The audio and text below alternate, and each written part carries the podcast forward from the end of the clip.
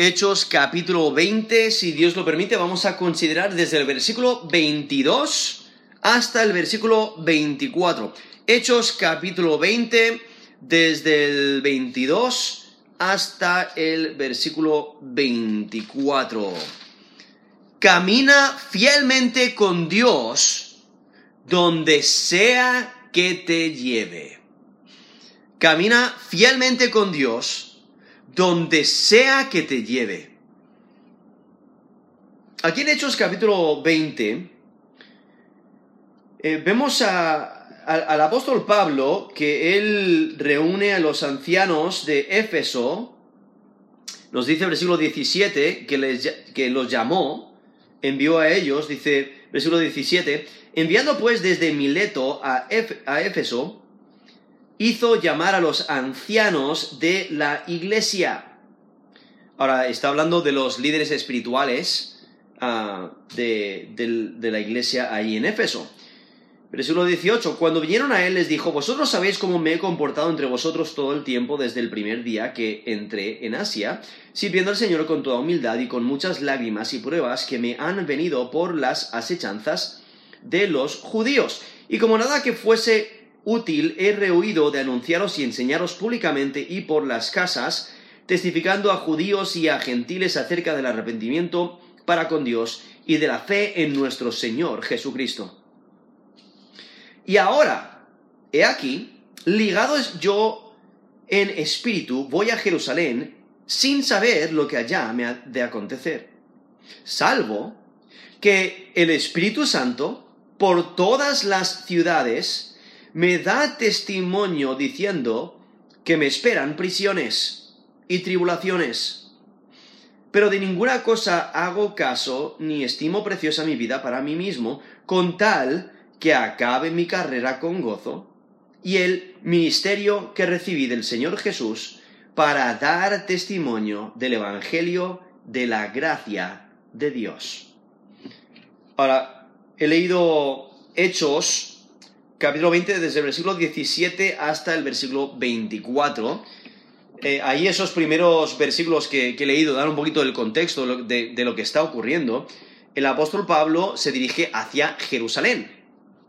Y él, mientras va para allá, él decide no pasar por Éfeso, pero cerca eh, y desde Mileto llama a los líderes eh, espirituales de la iglesia en Éfeso para que se reúnan con él y les dé una última exhortación, o sea, les, exhorta. Y, pero lo que, después de, de, básicamente dar su testimonio de, cómo él ha sido fiel, enseñándoles la palabra de Dios, en, nos dice el versículo 20, públicamente y por, y por las casas, él ha sido fiel, ¿no? Testificando a todos para el arrepentimiento de, pecados nos, menciona ahí el versículo 21, arrepentimiento para con Dios y de la fe en nuestro Señor Jesucristo. Ha estado testificando el Evangelio, comunicando la palabra de Dios, ha sido fiel en ello. Él se ha mantenido fiel obedeciendo a su llamado como apostolado, eh, ese llamado que, que, recibió de Jesús mismo. Y, entonces, aquí en, en versículo 22, le vemos como él ahora les anuncia eh, revelación que él ha recibido y que le indica eh, que, o sea, Dios le ha, le ha dado a entender, le, le, ha revelado de que él va a Jerusalén, tiene que ir a Jerusalén y va a padecer mucho, va a sufrir, va a haber aflicciones, va, va, le van a le van a capturar, o sea, le van a meter en prisión. Y por eso el versículo 23 dice, me esperan prisiones y tribulaciones. Pero vemos eh, la, dedicación que tiene el, apóstol Pablo, porque él está tan dedicado a Dios que eh, su vida, eh, para él su vida solamente tiene valor si sirve a Dios. Y entonces él está dispuesto a hacer lo que sea por agradar al Dios verdadero por servirle con fidelidad, por obedecerle. Y por ello es un, gran ejemplo para nosotros, para caminar fielmente con Dios, sea donde sea que nos lleve, porque el, apóstol Pablo aquí muestra Él sabe lo que va a acontecer, él, él no sabe todos los detalles. Él no sabe la cronología de los eventos. Él no sabe que Jerusalén no va a ser eh, su paradero, ¿no? Va a ir a Jerusalén, le van a, le van a in- intentar eh, matar, e- etcétera, pero luego le van a llevar eh, custodiado con, por un centurión hasta Roma, ¿no? Entonces, él no sabe todos los detalles, no sabe todas las prisiones, todas las aflicciones, todo- toda la persecución, no, él no sabe los detalles, pero Dios sí. Y el apóstol Pablo confía en el plan de Dios. Confía en que Dios sí sabe lo que hace y por ello descansa. Él valora eh, a Dios más que a su propia vida y por ello está dispuesto a vivir por Dios, sea lo que sea, sea eh, en el lugar donde Dios le lleve. Porque Él nos dice versículo 24, de ninguna cosa hago caso ni estimo preciosa mi vida para mí mismo con tal que acabe mi carrera con gozo y el ministerio que recibí del Señor Jesús para dar testimonio del Evangelio de la gracia de Dios. O sea, el apóstol Pablo ve su vida espiritual, ve, ve su llamado, ve su relación con, con Cristo como una carrera. Una carrera a la cual ha sido llamado, él está corriendo y él quiere correr de acuerdo a las reglas. Él quiere correr conforme a, a los requisitos. Él quiere correr adecuadamente. Él quiere correr con fidelidad. Él quiere cumplir su carrera, llegar a la meta, llegar, llegar a donde eh, Dios le, le ha encomendado, ¿no? Entonces, el cumplir ese llamado. Él quiere obedecer a Dios, quiere ser fiel, quiere mantenerse fiel, quiere llegar al fin, quiere, quiere persistir hacia la meta lo mejor posible, con todas sus ganas, con todo su esfuerzo. Y por ello le vemos aquí usar esta, eh, esta ilustración eh, comparando eh, esa vida en Cristo con una carrera. Y quiere acabarla bien. Quiere llegar al fin. Quiere, quiere permanecer siendo fiel. Y, y es- por ello el apóstol Pablo es un gran ejemplo. ¿no? De, debemos de continuar corriendo la carrera, sea lo, lo que sea que, que pueda ocurrir, cualquier obstáculo que se pueda presentar, ser fiel a Dios. No sé si alguna vez habéis escuchado de la maratón Barkley. La maratón Barkley se la considera la carrera a pie más dura del mundo. Eh, est- esta maratón Barkley ocurre en Wartburg, Tennessee, ahí en los Estados Unidos. Y lo describe y, encontré esta descripción dic- diciendo bienvenido a cinco vueltas, a las cinco vueltas de la muerte. Si eres lo bastante fuerte para llegar tan lejos. En las profundidades de Tennessee se encuentra un recorrido de más de 160 kilómetros, probablemente más largo, creado para destrozar a cualquiera que lo intente. Algunos de los puntos fuertes son que usan una caracola a la mitad de la noche para avisar la salida. Unos 30.000 metros de subida y bajada, si lo haces entero, y bonitas vistas del valle mientras las zarzas te atraviesan la piel, te atraviesan las piernas. Una vuelta, o sea, tienen que hacer cinco vueltas, y una vuelta equivale básicamente a la distancia de una maratón, o más. Dicen o más porque mu- muchas veces los cálculos, o sea, los cálculos no son a rajatabla, cambian el recorrido cada año y a veces es un poquito más. Los corredores deben de completarlo cinco veces, cinco vueltas, en menos de 60 horas para ser co- coronados finalistas. Ahora, en más de 30 años, se han apuntado más de mil corredores y solo, solamente, o sea, a, este año, hasta el 2023, solamente 17 lo han completado. Solamente 17 personas han completado esta maratón eh, en, más de 30 años de la existencia de esta maratón. O sea, es, por eso la consideran la carrera, más, la carrera a pie más dura del mundo, ¿no? La, la maratón Barkley, ahí en Tennessee. O sea, muchos se apuntan, pero pocos llegan al final. Pocos persisten, pocos son fieles y persisten hasta el final. Pocos llegan a la meta. Aquí el, apóstol Pablo usa esa ilustración de una carrera. Y el apóstol Pablo va a hacer todo lo posible para mantenerse fiel a Dios, para permanecer en la fe. Y lo que Pablo hace aquí en este texto, aquí en Hechos capítulo 20, el apóstol Pablo prepara a los ancianos de la iglesia de Éfeso para su ausencia, porque él sabe que vienen días peligrosos para él, vienen días de aflicción y lo sabe porque el Espíritu Santo se lo ha revelado. Por eso ahí en versículo 22 dice, ahora, he aquí, ligado yo en espíritu, voy a Jerusalén sin saber lo que allá me ha de acontecer ahí vemos cómo el, apóstol Pablo indica que el Espíritu Santo es quien le está guiando.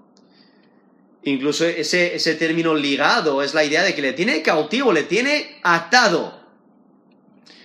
Porque el, el Espíritu Santo, ahí mismo vemos en versículo 22, dice, yo en espíritu, ahí no está hablando del espíritu del hombre, está hablando del Espíritu Santo, que luego menciona en versículo 23 cuando dice, salvo que el Espíritu Santo por todas las ciudades me da testimonio diciendo que me esperan prisiones y tribulaciones, ¿no? Es el mismo Espíritu, el Espíritu Santo, quien es la tercera persona de la Trinidad. Entonces, el Espíritu Santo, quien es Dios, Dios, Dios el Espíritu, eh, le, está guiando, está, está ligado, está, está, atado al Espíritu Santo. El Espíritu Santo le está eh, moviendo, le está incentivando, le está llevando entonces, no, no, no es que Pablo, aunque Pablo seguramente quiere ir a Jerusalén, pero el Espíritu Santo le está llevando para allá y, Pablo está recibiendo revelación en diferentes momentos de que aflicciones vienen. Pero aquí vemos como el Espíritu Santo es quien está obrando esto en la vida del apóstol Pablo y le está guiando a Jerusalén. Lo cual demuestra que Dios tiene un propósito para Pablo. Entonces Pablo no tiene que preocuparse, está en el plan de Dios. Ah, Dios, mismo le ha revelado a Pablo, él está guiando y le, ha revelado directamente su, voluntad. Lo cual hay que recordar, o sea, el apóstol Pablo eh, es, apóstol, aún en esos tiempos Dios se revelaba de esa manera en, nuestros tiempos Dios no se revela de esa manera. Eh, tenemos la palabra de Dios, que es la revelación completa a la cual debemos de acudir cuando necesitamos dirección, la cual debemos de escuchar, debemos de obedecer.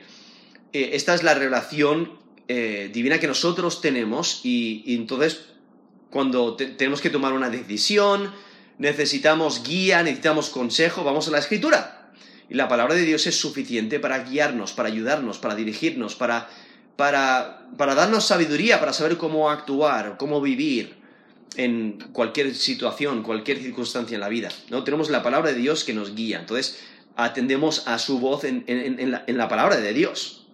Que, como nos dice eh, 2 Timoteo, segunda de Timoteo 3, 16 al 17, nos dice que, que toda la palabra es inspirada por Dios. Nos dice 2 Timoteo 3, 16, 17, toda la escritura es inspirada por Dios y útil para enseñar, para redarguir, para corregir, para instruir en justicia, a fin de que el hombre de Dios sea perfecto, enteramente preparado para toda buena obra. Entonces, si notáis ahí, la última frase del versículo 17 dice, enteramente preparado para toda buena obra. O sea, la palabra de Dios es suficiente para capacitar al creyente para toda buena obra.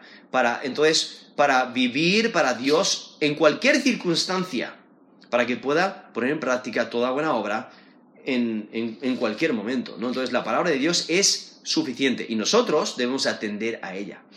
Pero aquí vemos como el apóstol Pablo recibe revelación divina directamente y eh, por eso en el versículo 23 dice, vemos que el Espíritu Santo le da testimonio, diciendo, ¿no? O sea, el Espíritu Santo le está revelando lo que va a acontecer.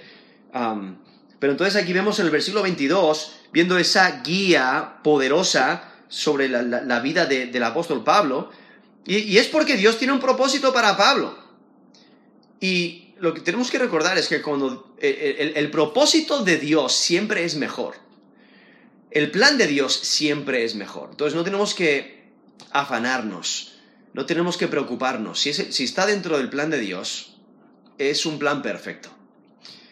Y por ello el apóstol Pablo está completamente confiado en el plan de Dios.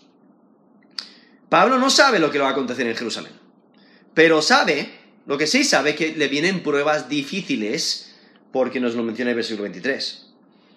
Y aquí Hechos quien, eh, Dios, Dios, usa a, Lucas para narrar estos eventos. Ah, entonces Dios, inspira eh, a, Lucas y lo que Lucas va a hacer en los siguientes capítulos es narrar los eventos que siguen, estos, estos eventos que siguen después de, de que Pablo llega a Jerusalén, y ciertamente vienen pruebas, pruebas grandes, ¿no? Lo podemos percibir eh, en Hechos 21, versículo 17, nos dice que llegan a Jerusalén y entonces sigues leyendo el resto de hechos y ves pruebas y pruebas y aflicciones y prisiones, etcétera, en la vida del apóstol Pablo. O sea, realmente se cumple la, palabra de Dios, estas, estas profecías.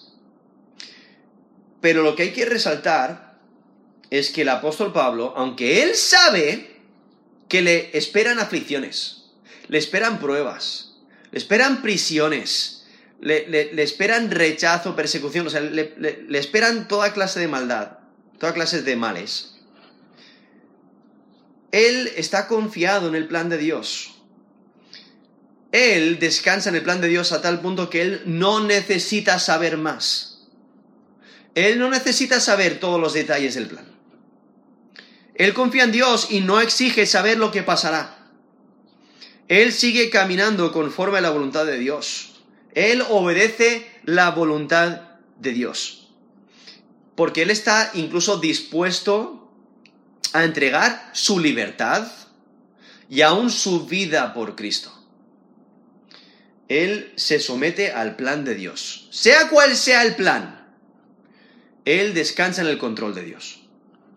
Y el versículo 23 dice que, o sea, acaba de decir, realmente no sé lo que, me, lo que me va a acontecer, pero lo que sí sabe, versículo 23, dice, salvo que el Espíritu Santo por todas las ciudades me da testimonio diciendo que me esperan prisiones y tribulaciones. Entonces, el apóstol Pablo ha recibido esta revelación del Espíritu Santo que le ha dicho, mira, lo que, lo que, lo que te esperan son prisiones y tribulaciones. Ahora vemos como varios testimonios ahí en, en, estos últimos capítulos de Hechos, varios testimonios, varias profecías que confirman lo que le va a acontecer al apóstol Pablo eh, cuando llega a Jerusalén y, continúe en, al subir a Jerusalén. Eh, todo empieza con su, primero subir a Jerusalén y luego ya hay, continúan las, las, las pruebas. Pero en Hechos 21, versículo 4, ellos aún se dirigen hacia Jerusalén y en versículo 4 dice, hallados los discípulos, nos quedamos allí siete días, ¿no? Están en Tiro. Y ellos decían a Pablo por el Espíritu que no subiese a Jerusalén, ¿vale? Entonces, ahí vemos como le, le están anunciando eh, proféticamente, mira, no subas a Jerusalén, va a haber aflicciones, pero simplemente es confirmando la voluntad de Dios. O sea, Él va a Jerusalén y el Espíritu Santo, como acabo de mencionar, eh, en todas las ciudades me da testimonio, ¿no? El Espíritu Santo le está dando testimonio. Hay diferentes personas que tienen el don de profecía, le están anunciando, mira, eh, te, esperan aflicciones. y entonces ellos mismos, al ser amigos de Pablo, no quieren que Pablo sufra, pero aún así está dentro del plan de Dios. Entonces vemos la confirmación del plan de Dios. Y, lo que hacen estas profecías es preparar al apóstol Pablo para lo que ocurrirá. Estas alertas informan a Pablo de que Dios controla las circunstancias. Dios sabe lo que hace. Aún en Hechos 21, del 4 al, perdón, del 10 al 14, Hechos 21, del 10 al 14, nos dice, en versículo 8 dice que están en, Cesarea, y en versículo 10 dice, y permaneciendo nosotros allí algunos días, diciendo, eh, descendió de Judea un profeta llamado Ágabo, Agabo, quien viniendo a vernos, tomó el cinto de Pablo y atándose los pies y las manos dijo, Esto dice el Espíritu Santo. Así atarán los judíos en Jerusalén al varón de quien es este cinto, y lo entregarán en manos de los gentiles. Al oír esto, le rogamos nosotros a los, a los de aquel lugar y los de aquel lugar que no subiese a Jerusalén. Entonces Pablo respondió, ¿Qué hacéis llorando y quebrantándome el corazón? Porque yo estoy dispuesto no solo a ser atado, mas aún a morir en Jerusalén por el nombre del Señor Jesús. Eh, Hechos 21 del 10 al 13. Entonces aquí, aquí mismo en Hechos 21 vemos esas dos, esos dos testimonios proféticos ahí en, en Hechos 21 versículo 4 y en Hechos 21 del 10 al 14, donde confirman lo que el Espíritu Santo le ha estado diciendo al apóstol Pablo, pero el, apóstol Pablo, él sabe, o sea, el Espíritu Santo le ha dicho que, va a sufrir, va a ir tiene que ir a Jerusalén, o sea, está siendo guiado por el Espíritu Santo, volviendo aquí a Hechos 20, versículo, versículo 22, dice, he aquí ligado yo en espíritu, o sea, está ligado por el Espíritu Santo para ir a Jerusalén, y entonces está, aunque no sabe lo que le va a acontecer, pero está recibiendo esta revelación divina, del Espíritu Santo mismo que, le dice que, le esperan prisiones y tribulaciones. Y por ello aún el, apóstol Pablo pide oración a los, a los romanos, a los creyentes que están en Roma, para que oren para esta situación. Porque ahí en Romanos 15, del 30 al 31, dice, os ruego, hermanos, por nuestro Señor Jesucristo y el amor del Espíritu, que me ayudéis orando por mí a Dios, para que sea librado de los rebeldes que están en Judea, y que la ofrenda de mi servicio a los santos en Jerusalén sea acepta. Eso es Romanos 15, del 30 al 31. El apóstol Pablo está pidiendo oración para esa misma situación. Sabe que le, esperan tribulaciones allí en Judea, en especial en la capital, en Jerusalén.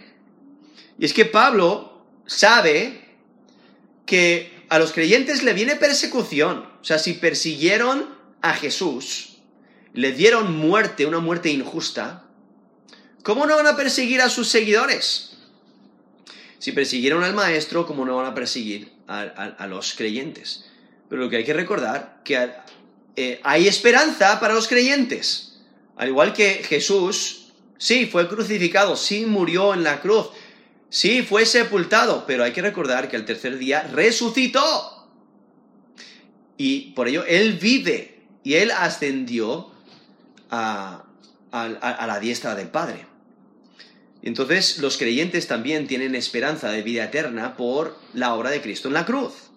Pero en 2 Timoteo 3, 12, el apóstol Pablo, inspirado por Dios, dice, también todos los que quieran vivir piadosamente en Cristo Jesús, padecerán persecución. Eso es 2 Timoteo 3, versículo 12.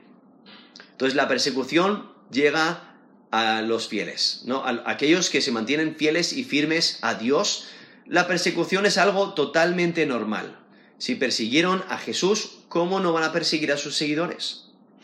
Entonces el apóstol Pablo sabe que la persecución es real eh, y los ataques hacia los seguidores de Jesús son, son reales. Pero aquí vemos como el apóstol Pablo, aunque sabe que le esperan prisiones, lo cual implica persecución, implica rechazo, implica injusticia, eh, le esperan prisiones, le esperan tribulaciones, toda clase de aflicciones, toda clase de maldades, toda clase de, de, de problemas. Vemos como el apóstol Pablo sigue corriendo la carrera, sigue enfocado en la meta y sigue confiando en Dios. Él no duda del carácter de Dios. Él no duda del plan de Dios. Él sigue confiando aun cuando las cosas se ponen eh, difíciles.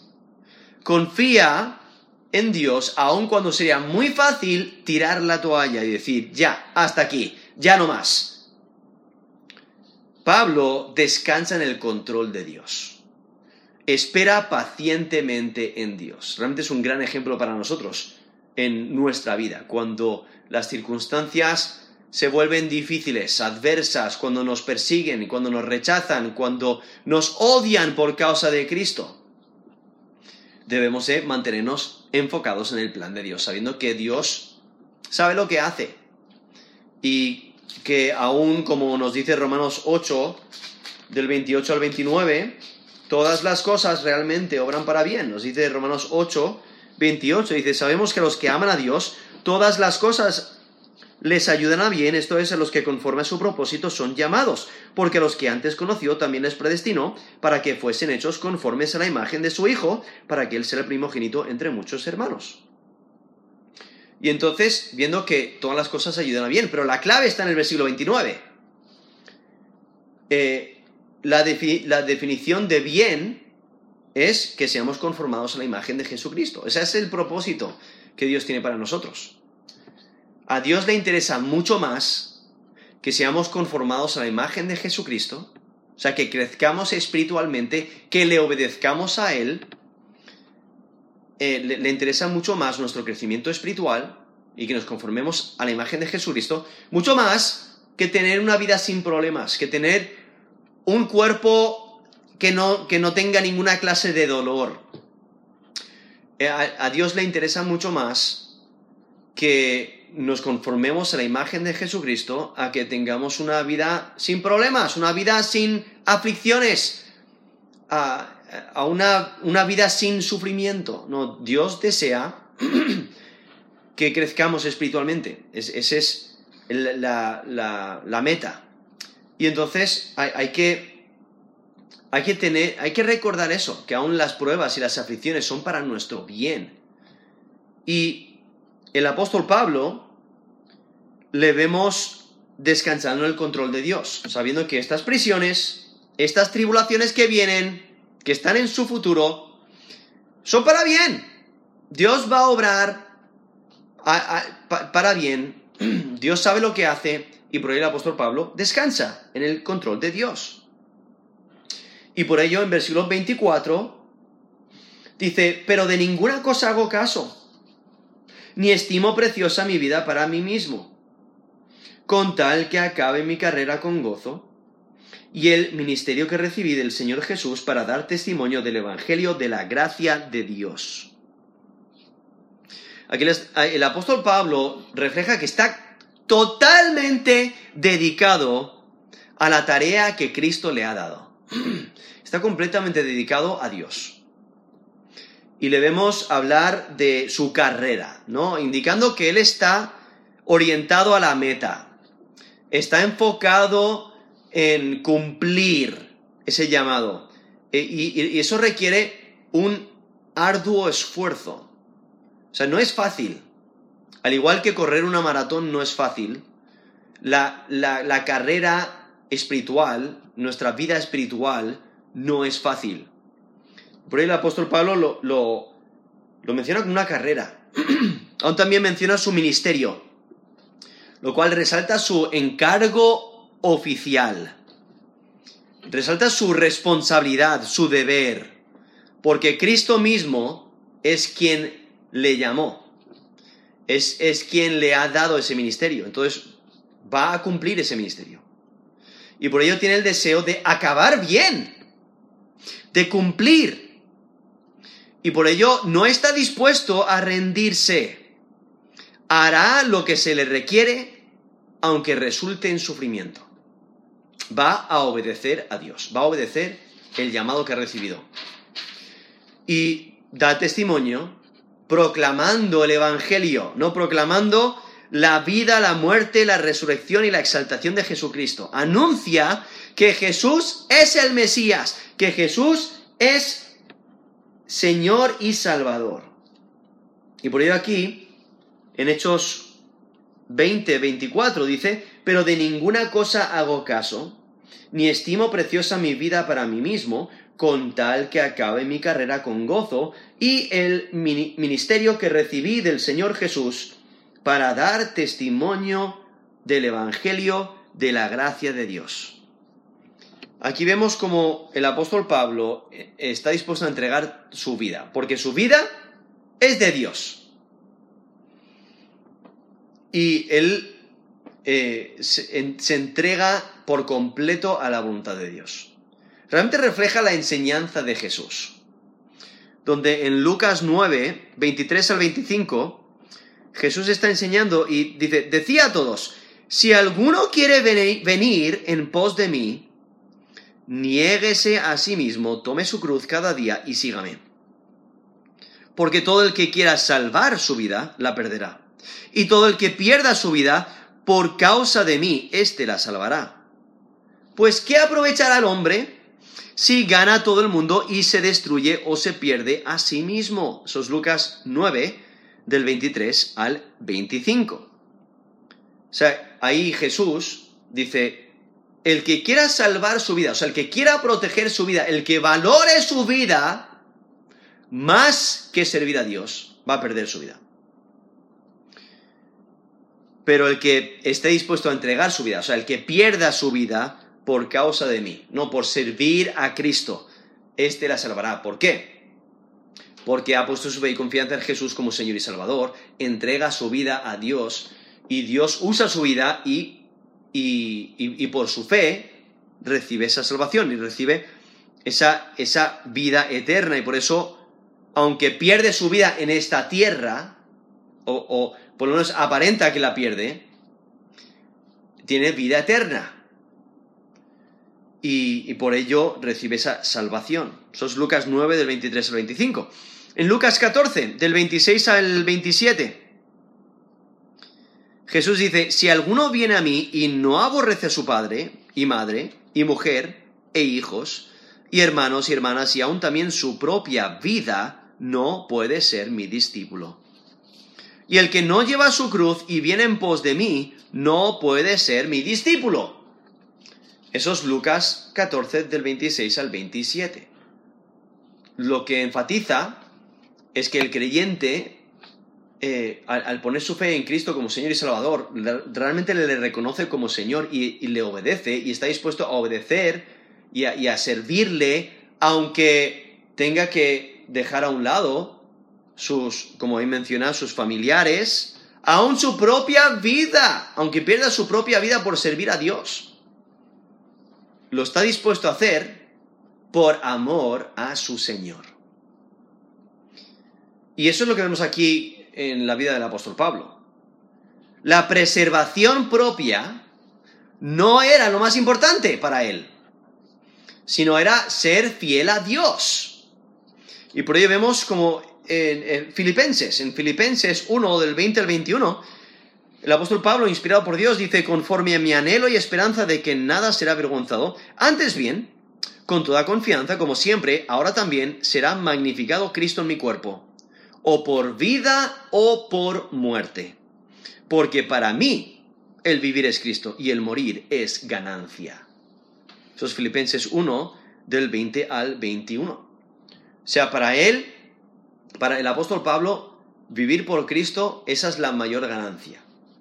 Y por ello en Filipenses 3, versículo 8, Dice, ciertamente aún estimo todas las cosas como pérdida por la excelencia del conocimiento de Cristo Jesús, mi Señor, por amor del cual lo he perdido todo y lo tengo por basura, para ganar a Cristo. Eso es Filipenses 3, versículo 8. Y lo que el apóstol Pablo está diciendo es, mira, si tú pones toda, todo lo que el mundo te ofrece, todos los beneficios de esta vida, todas las riquezas, lo, pones en un, en un lado en la balanza y pones a Cristo en el otro lado, Cristo tiene mucho más peso, mucho más valor. Merece la pena entregar todo, todo, todo eh, el resto de las cosas para ganar a Cristo. Porque eh, el, resto de las cosas pueden ser muy bonitas, pueden tener mucha purpurina, mucho brillo, pero no son nada en comparación con Cristo. Por eso merece la pena ganar a Cristo. Merece la pena vivir por Cristo. Y eso es, eso es lo que refleja el apóstol, eh, eh, el apóstol Pablo. Una entrega total. No porque Pablo no considera su vida como un valor supremo, sino que él sabe su debilidad. Y incluso nos dice en 2 Corintios 4, del 7 al 12, Dice, tenemos este tesoro en vasos de barro. No está hablando de su, de su propio cuerpo. Dice, para que la excelencia del poder sea de Dios y no de nosotros, que estamos atribulados en todo, mas no angustiados, en apuros, mas no, no desesperados, perseguidos, mas no desamparados, derribados, pero no destruidos llevando en el cuerpo siempre por todas partes la muerte de Jesús, para que también la vida de Jesús se manifieste en nuestros cuerpos, porque nosotros que vivimos siempre estamos entregados a muerte por causa de Jesús, para que también la vida de Jesús se manifieste en nuestra carne mortal, de manera que la muerte actúa en nosotros y en vosotros la vida. Eso es 2 Corintios 4, del 7 al 12, donde vemos que Él, eh, para, para servir a Dios, está dispuesto a darlo todo. Y por ello, bueno, están siendo atribulados, angustiados, eh, en apuro, eh, bueno, atribulados, en apuros, perseguidos, derribados, etc. y, pero está dispuesto a darlo todo, está dispuesto a sufrirlo todo por causa de Cristo. Y aún en 2 Corintios 12, del 9 al 10, dice, cuando le, ha pedido a, Dios que le, quite el, aguijón en su carne, eh, recibe esta respuesta, bástate mi gracia porque mi poder, Dios está hablando, dice, mi poder se perfecciona en la debilidad. Por tanto, de buena gana me gloriaré más bien en mis debilidades, para que repose sobre mí el poder de Cristo. Por lo cual, por amor a Cristo, me gozo en las debilidades, en afrentas, en necesidades, en persecuciones, en angustias, porque cuando soy débil, entonces soy fuerte. ¿No? Ahí el apóstol Pablo, eso es 2 Corintios 12, del 9 al 10, él se da cuenta de que todas sus habilidades propias, toda su fuerza, toda su sabiduría, realmente es de poco valor. Y por ello no considera su vida como algo de valor supremo, sino que lo entrega por completo a Dios. Y se da cuenta de que ahora en su debilidad es cuando realmente tiene más fuerza, porque es Dios quien le da la fuerza. Es Dios quien le levanta y le, ayuda. Y lo que, lo que, destaca aquí, incluso el, texto que estamos considerando aquí en, en, Hechos, en Hechos 20, versículo 24, vemos como, el, como que el apóstol Pablo no se valora más a sí mismo que a Dios. Dios es su prioridad. Y si eso significa eh, sufrir corporalmente, está bien, porque voy a vivir para Dios. Si eso significa perderlo todo, no pasa nada, porque tengo a Cristo. Si eso significa eh, toda clase de sufrimiento, toda clase de prisiones, toda clase de maltrato, de rechazo, etc., está bien, porque tengo a Cristo. Y, es porque eh, lo que más valora es Dios. Valora a Dios. Valora el servicio a Dios, el ser fiel a Dios, Él desea ser fiel a Dios. Pablo considera que su vida solo tiene valor en su servicio a Dios. Y aunque es, aunque es probable que pierda su vida, eso no importa mientras que sea fiel a Dios. Él solo desea cumplir su llamado. Y, por ello le vemos comparando su vida como una carrera, ¿no? Que requiere correr un recorrido para llegar a la meta. Y él desea ser fiel a, esa carrera, ser fiel para llegar a la meta. Lo único que, que, que desea es es cumplir ese ministerio que ha recibido, cumplir ese llamado, el ser fiel a Dios. Él no pone ninguna clase de excusa diciendo, ah, es que Señor, estás pidiendo demasiado. O eh, es, que exiges demasiado de mí. o, mira, eh, es que si, si te sirvo con fidelidad lo voy a perder todo. O voy a sufrir. O me van a rechazar, aún mi familia me va a rechazar. O es que me van a tirar piedras, o me van a latigar. O es que eh, requiere mucha vergüenza, o, o naufragio, o un, un, largo viaje como prisionero. O sea, el apóstol Pablo no, no, no, no pone eh, excusas. lo que debemos de, pensar es a qué punto estamos nosotros dispuestos a servir a Dios. ¿Realmente estamos totalmente dedicados a Dios, caminando fielmente para Él, sea donde sea que nos lleve? ¿O ponemos excusas? Eh, excusas como, bueno, es que me van a rechazar. O no debería ser tan difícil ser seguidor de Jesús. O quizás, pero Señor, si, si, si eh, me dedico por completo a ti, eso va a requerir mi vida. Y es que mi vida es, corta. Tengo solamente unos, unos, años aquí sobre esta tierra y realmente quiero hacer un montón de cosas. Quiero vivir para mí mismo. ¿no? Podemos tener e, e, esa excusa, el decir, bueno, es que eh, solamente tengo una vida y, bueno, quiero, quiero, hacer un montón de cosas. Eh, pero si te sirvo a ti, si estoy completamente dedicado a ti, pues no voy a poder hacer esas cosas que tanto deseo. O es que, Señor, ya tengo metas, ya tengo mis planes y todo va a salir perfecto, todo va a salir muy bien mientras que me dejes hacer lo que yo quiero hacer. Pero si tocas mis planes, o si, o si exiges que yo te sirva con todo mi corazón, pues entonces no voy a lograr mis metas. O es que, Señor, eh, eh, pides demasiado de mí, demasiado de, demasiada energía, demasiada, demasiado de mi tiempo, demasiado de, mi dinero. Es que si, si eh, ofrendo en la iglesia o doy un poquito de, vuelta de, lo mucho que me has dado, entonces no voy a poder comprar eso que tanto deseo o, poder tener las vacaciones que, que, tanto he querido o, que, o no, no puedo llegar a mis metas financieras, etc. ¿No? Entonces ponemos excusas.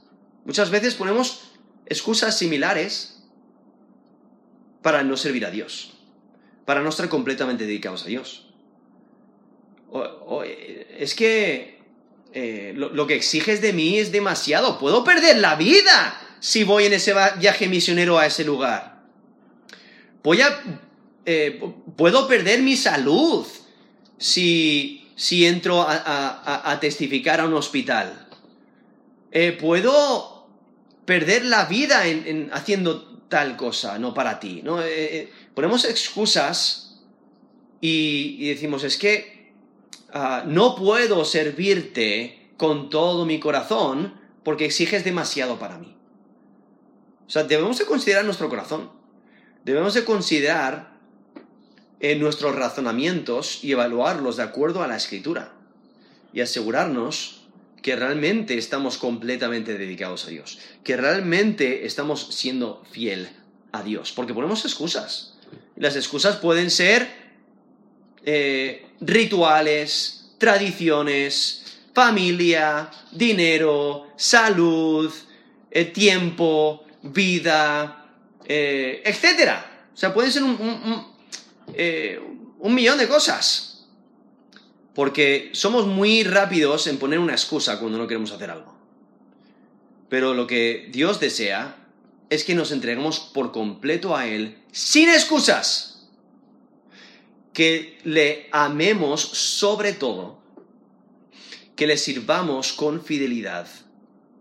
Y que nos mantengamos corriendo esta carrera a la cual Él nos ha llamado y ser fieles a ello. Y por ello aquí vemos al apóstol Pablo que eh, ejemplar para nosotros. Este texto tan importante para que nos demos cuenta la importancia de estar dispuestos a caminar fielmente con Dios donde sea que Él nos lleve. Por eso vemos aquí al apóstol Pablo, aunque Él sabe que le esperan prisiones y tribulaciones, dice, de ninguna cosa hago caso. Ni estimo preciosa mi vida para mí mismo, con tal que acabe mi carrera con gozo. Y el ministerio que recibí del Señor Jesús, para dar testimonio del Evangelio de la gracia de Dios. Ahí vemos esa dedicación, ese, esa entrega eh, y eh, la actitud, la actitud que refleja de, de, gozo para el Señor. Por eso aún aquí en la Reina Valera añaden esas dos palabras con gozo, aunque no está en el texto original, simplemente reflejando el carácter que tiene el apóstol Pablo, que lo refleja eh, en, en Filipenses 4 4, cuando dice, regocijaos en el Señor siempre. Otra vez os digo, regocijaos. Y esa es eh, la actitud que debemos de tener siempre, ¿no? Pero viendo esta entrega total a Dios, sea donde sea que, que, que nos lleve. ¿no? Por eso, camina fielmente con Dios, donde sea que te lleve, cueste lo que cueste, camina fielmente con Dios. Vamos a terminar en oración.